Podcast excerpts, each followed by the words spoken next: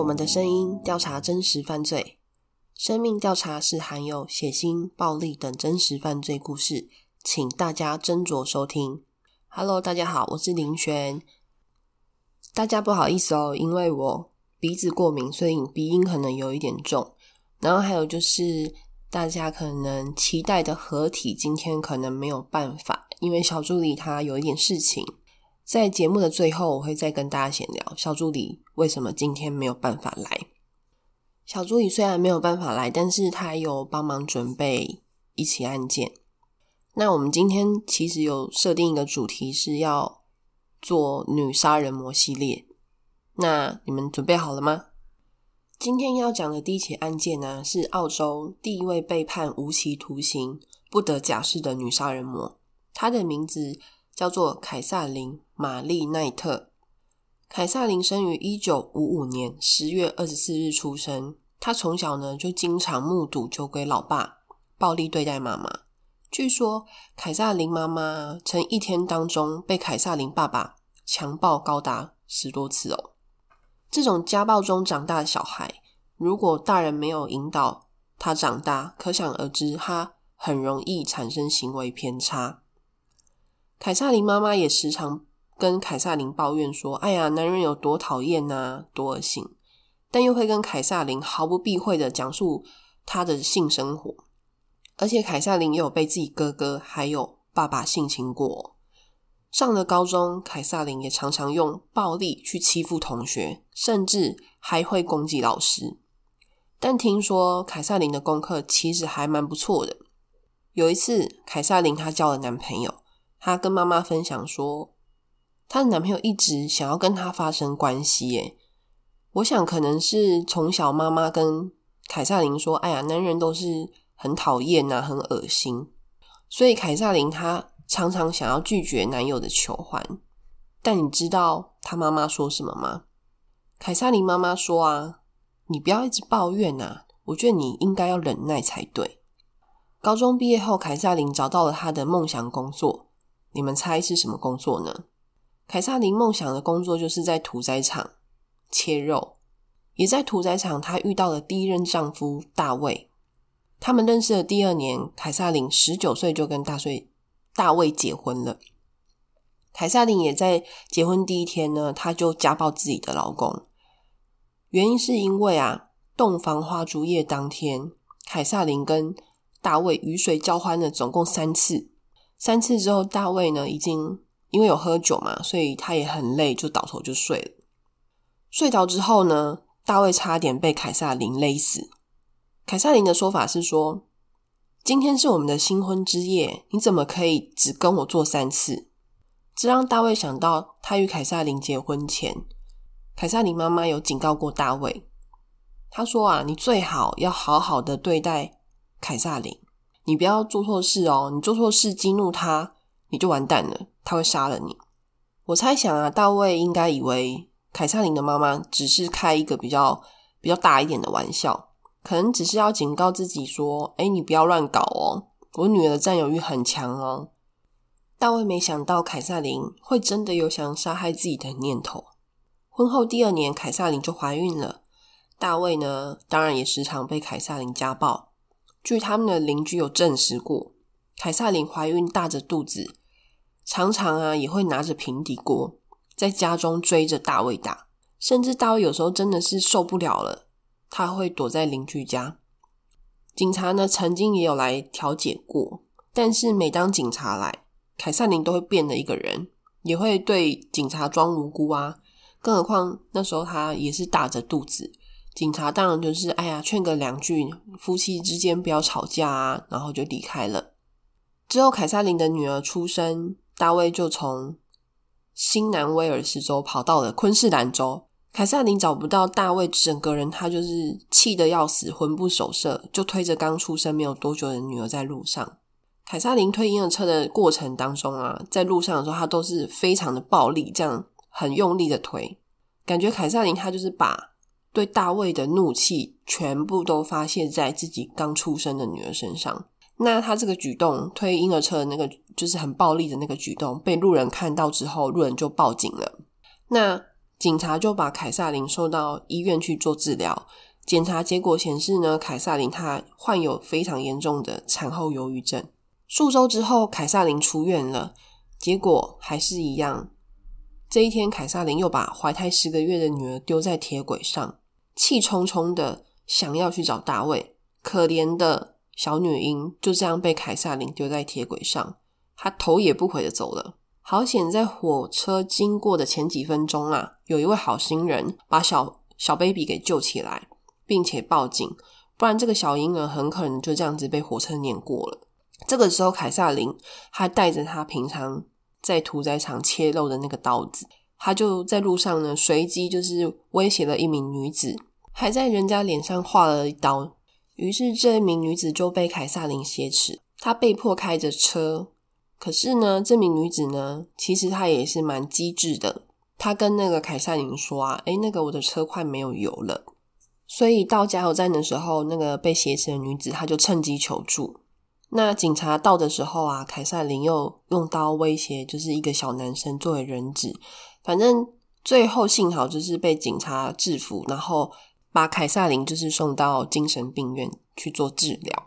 据说凯瑟琳想要杀掉大卫，还有帮大卫逃跑修车的那个工人，甚至还有大卫的妈妈。我在想啊，可能因为大卫的妈妈也有帮忙大卫逃跑，或是隐瞒他人在哪里。但是还好，在这个之前呢，凯撒琳就被抓到了。俗话说啊，解铃还须系铃人嘛。警察找到大卫，并把凯撒琳现在的状况还有被捕的经过都告诉了大卫。大卫觉得说，当时他这样一走了之，他其实也是有一点责任在的。于是呢，他离开了当时的女朋友，又回到了凯撒琳的身边，并且在医院细心的照顾。可是这段故事啊，我觉得最可怜的是他们的女儿。当时大卫要走，为什么不把小小朋友一起给带走？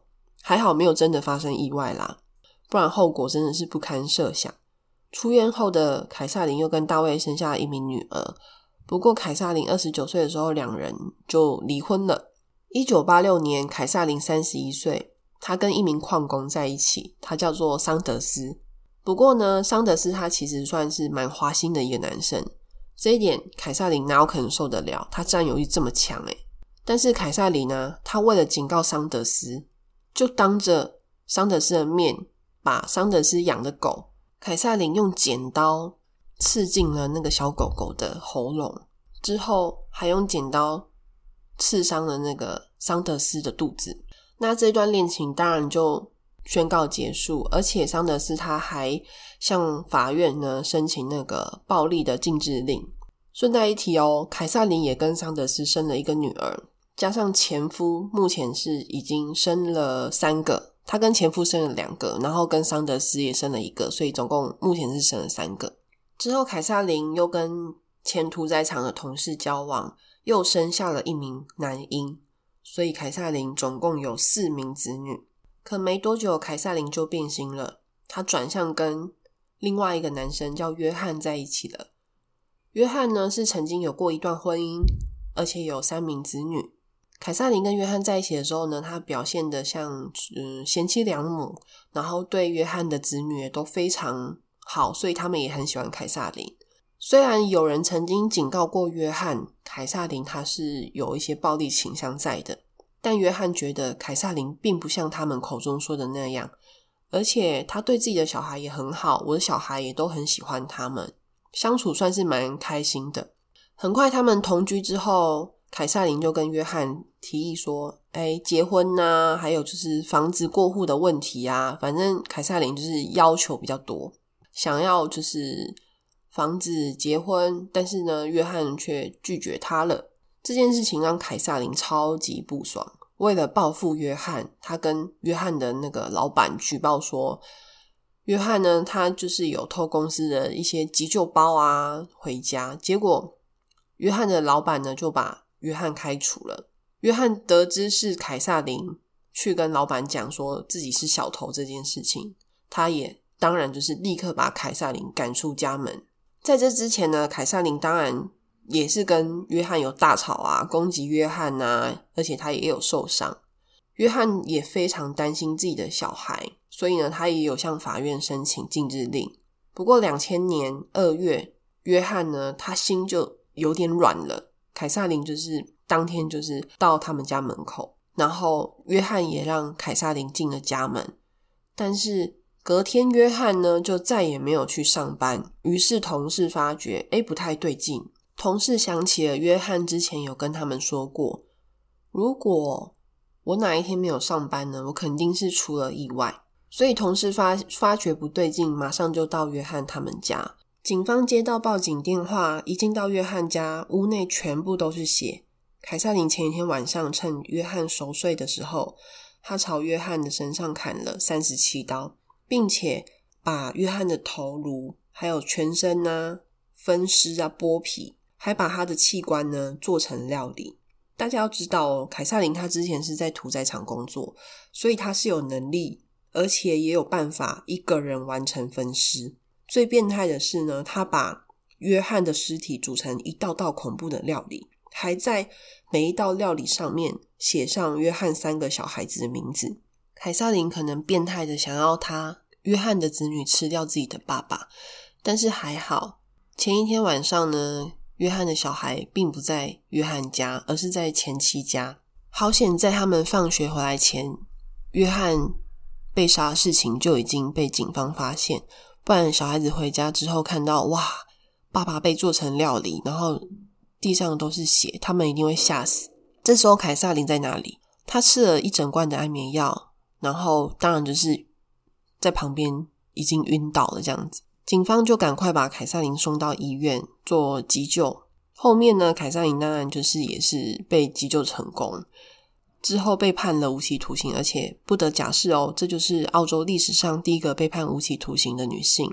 那接下来我会讲第二起女杀人魔的案件哦。加拿大一名女性为了取悦自己的老公，不惜对自己的亲妹妹下手，成功让丈夫对自己的妹妹性侵得逞。这名女子呢，叫做卡拉利安·霍莫尔卡。这起案件女主角，我们就叫她卡拉吧。当年因为未婚夫保罗对自己妹妹谭美十分的感兴趣，而且保罗啊，他还会偷偷在谭美的房间窗户外面啊去偷窥她，也会故意找机会啊去跟谭美聊天啊说话。有时候保罗还会趁谭美睡着的时候，偷偷的闯进去她的房间。据说卡拉她也有帮过保罗破坏妹妹谭美的窗户。好让就是保罗可以就是偷偷的进去，然后保罗也会趁着谭美睡着的时候，在旁边进行 DIY。一九九零年七月，卡拉煮了晚餐给谭美吃，并在饭菜中加了抗焦虑之类的一些药丸粉末。想也知道，谭美就很快就失去了意识。那卡拉呢？她就是在旁边看着自己的未婚夫保罗强暴自己的妹妹。卡拉的说法是因为啊，自己的第一位男人并不是保罗，所以他想要补偿保罗。那他想到的补偿方式就是把妹妹的贞操献给保罗。不过谭美醒来并没有发现不妥，于是同年十二月，谭美喝了那个调酒，那里面就是有被下安眠药。十五岁的谭美很快的又失去了意识。这个时候，姐姐卡拉。她放了一块布在谭美的脸上，那这块布呢是沾满麻醉药之类的。保罗跟卡拉他们就是把谭美的衣服脱掉，而且他们还架设好摄影器材，他们想要用来拍摄等一下保罗要强暴谭美的过程。可是保罗强暴到一半，谭美她突然开始呕吐，之后谭美被呕吐噎到，然后停止了呼吸。保罗跟卡拉呢，有试图要抢救，但是好像没有办法抢救成功。他们就把谭美的衣服穿上，然后把谭美搬回自己的房间。而且他们两个还叫了救护车，想要假装是意外。那医院抢救后呢，宣告谭美不幸身亡。据说当年保罗认识卡拉的时候，卡拉就知道保罗内心的黑暗面，也知道。保罗性幻想、性虐待的一些癖好，但是卡拉并没有被吓到，反而还会鼓励保罗，甚至呢，后面也是满足保罗恐怖的性幻想。那卡拉因为他在兽医院、兽医诊所工作，所以平常也蛮容易可以拿到一些药物用来他们之后的犯罪。因此，他们时常用同样的手法来迷奸少女，但大多都不知道自己被性侵了，还以为就是那些少女以为就是自己喝醉了，所以一直都没有被抓。但早在发生命案之前，保罗就是一个性侵惯犯。一九八七年到一九九零年这期间呢，保罗他就在多伦多的释迦堡犯下了十多起的强暴案，而且这些受害者都是未满二十岁的小女生。一九九一年六月，谭美死后半年左右的时间，保罗他开车遇到了雷斯利卡拉，跟保罗用一样的下药迷奸的方式。之后，雷斯利被杀，然后分尸。封成水泥丢在湖里面。一九九二年四月，卡拉跟保罗在街上搜寻新的目标。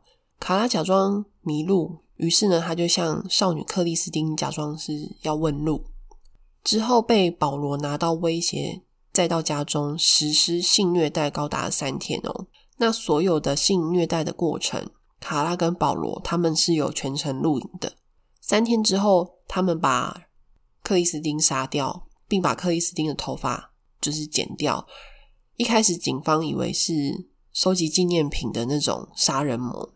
被捕之后，卡拉说他其实只是不想要让警方轻易的可以辨识受害者的身份而已。他们被捕后，卡拉跟保罗当然就两个人互推啊，都说啊下手的是杀人的都是对方啊，不是自己。卡拉还说，因为他是受到保罗的家暴，所以他才不得已被迫的协助保罗犯案。卡拉跟他的律师原本还是希望能够透过配合调查来换取就是豁免权啊。可是当局的判定，以他涉案的程度来说，卡拉豁免是不太可能的事情。保罗终于在一九九三年二月十七日遭逮捕。前面不是有说过吗？卡拉跟保罗会拍摄性侵女子的过程吗？但是因为他们。我在想，他们可能提前已经处理掉了，所以因为证据不足，检方就给那个卡拉认罪的一个协商条件，只要他指证保罗，并且提供证据给警方，卡拉就只需要服刑十二年。罪名当然就是呃误杀，也就是前面开头我们有提到的那个卡拉的妹妹谭美有没有？当然呢，卡拉就同意了。虽然保罗一直想要说服陪审团。卡拉才是真正的主谋，他才是真正的凶手。但是保罗呢，他还是被判了一级谋杀，还有重度性侵罪成立。他则是被判了终身监禁，二十五年后才可以申请假释。不过他被判定呢，就是非常危险的罪犯哦。这代表他在被假释的机会应该是非常非常的渺茫。目前保罗还在监狱服刑当中，卡拉呢，他是在。二零零五年出狱，听说卡拉是已经有结婚了，然后有生三个小孩。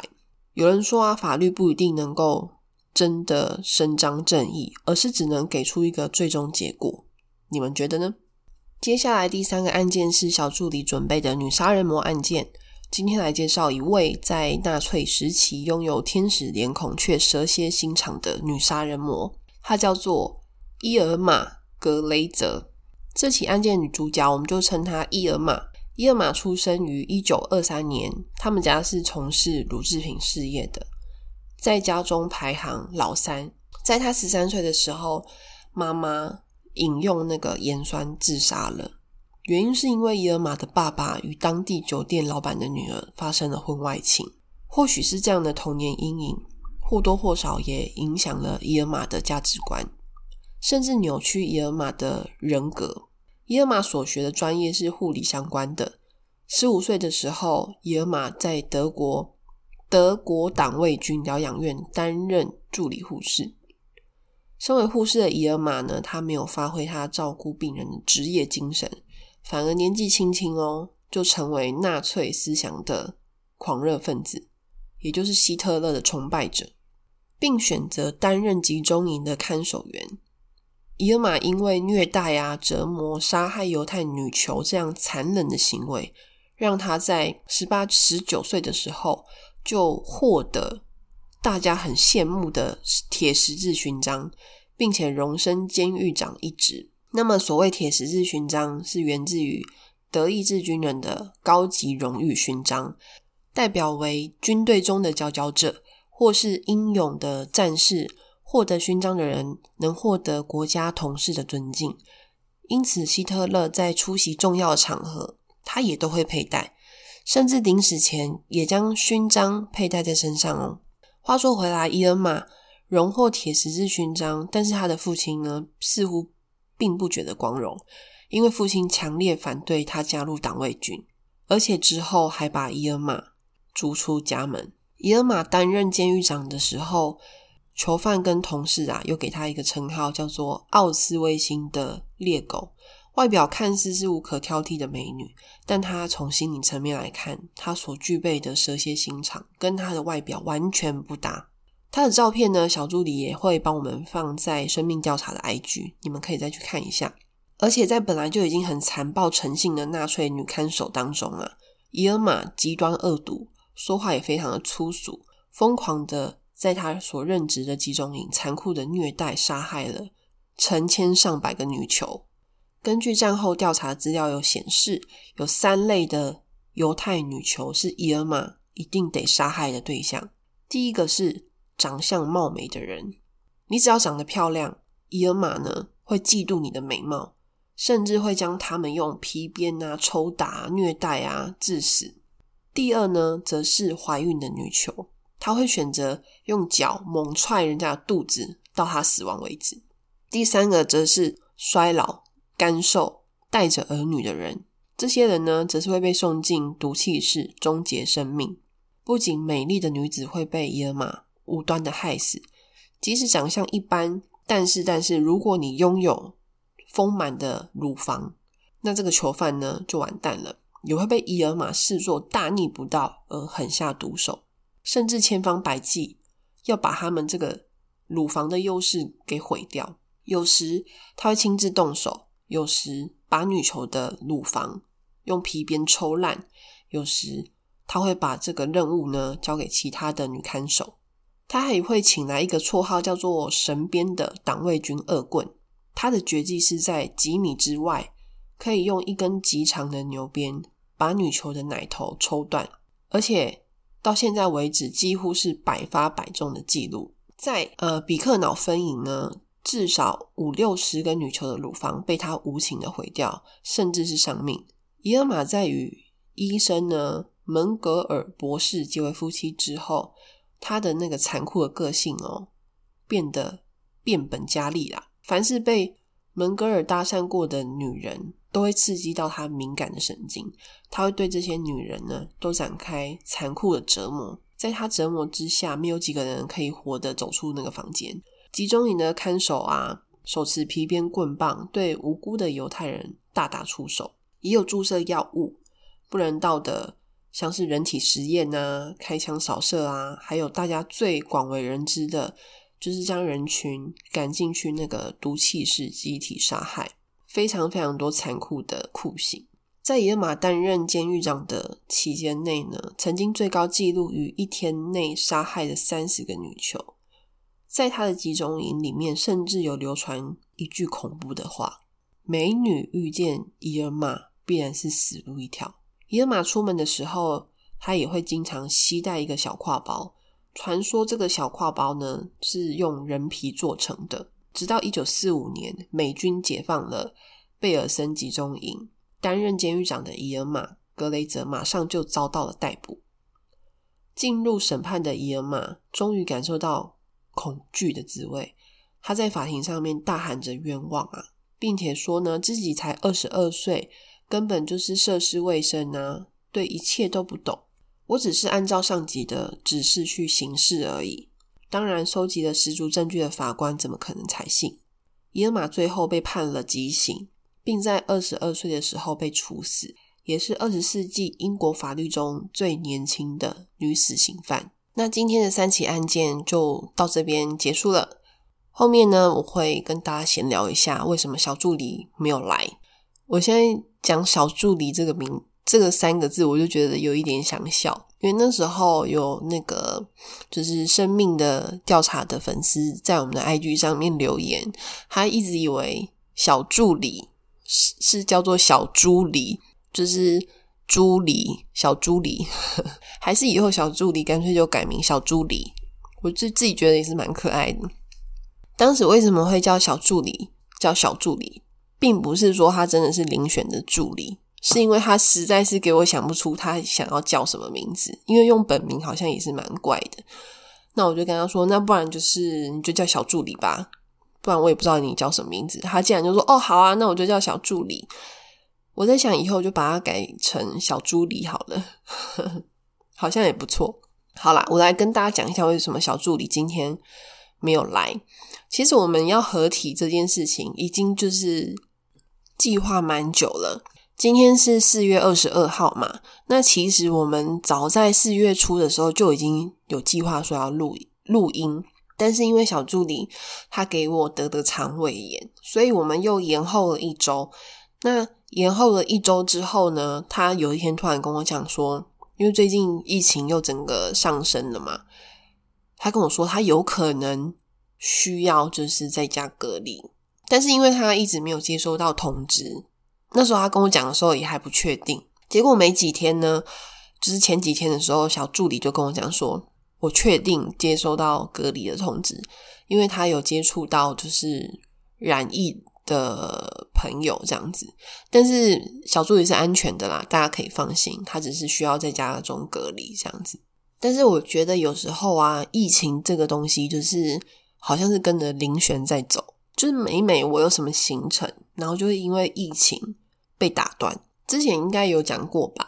就是我跟设备组啊，可能要去哪里玩，然后因为疫情来了就不能去了，然后又准备可能呃呃家庭聚餐呢等等，然后因为疫情来又被打断，所以这一次小助理就是被框列啊隔离当中，我觉得会不会也是我带赛？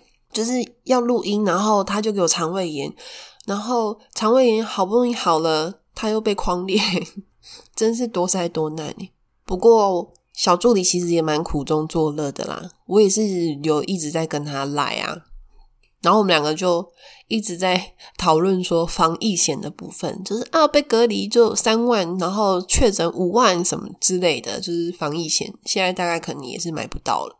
不过我还是希望说大家都平安健康，如果还没打疫苗的人。我觉得真的真的不要再想了，我觉得可以去打，因为我身边也是会有一些认识的呃朋友啊，或者是同事啊，他们是真的觉得我没病，为什么要打？就是其实是保护自己，也保护其他人啊，这样子。希望大家都平安喽！我真的很佩服那种一个人然后闲聊的节目，诶就是觉得很厉害，他就没有办法这样聊下去。我觉得今天小助理没来，我这后面我已经不知道聊什么了。对，然后鼻音今天真的是有够重诶，希望下一次跟小助理录音，嗯，我们能够顺利的合体。原则上呢，我们是给我们两个的目标是，我们两个的给这个节目的目标是没有目标，不是啊，就是录音的那个目标，就是至少一个月我们要上就是一集这样子。但是有时候真的有时候。不是这么容易。第一个，我们住不同区啊，然后也要工作啊，加上自己本身可能也会有点事情啊，并不是说两个人的时间都可以完全配合到。对，但是也不不好意思拖大家太久，就是真的都没有录音。其实我们没有什么目标，说我们一定要做的很厉害呀，都没有，就只是想说，至少就是一个月，至少我们要上一部这样子。结果这一个月的这一步 也太多灾多难了。好啦，那祝大家平安健康，今天就到这边喽，大家拜拜！啊啊啊！对了对了，今天猫老板有够乖耶，完全没有叫诶我有一点傻眼。每次小助理来，两只猫就在那边给我暴冲鬼吼鬼叫的。好啦，今天也谢谢他们两个，就是蛮乖的，没有给我在那边乱叫。大家拜拜。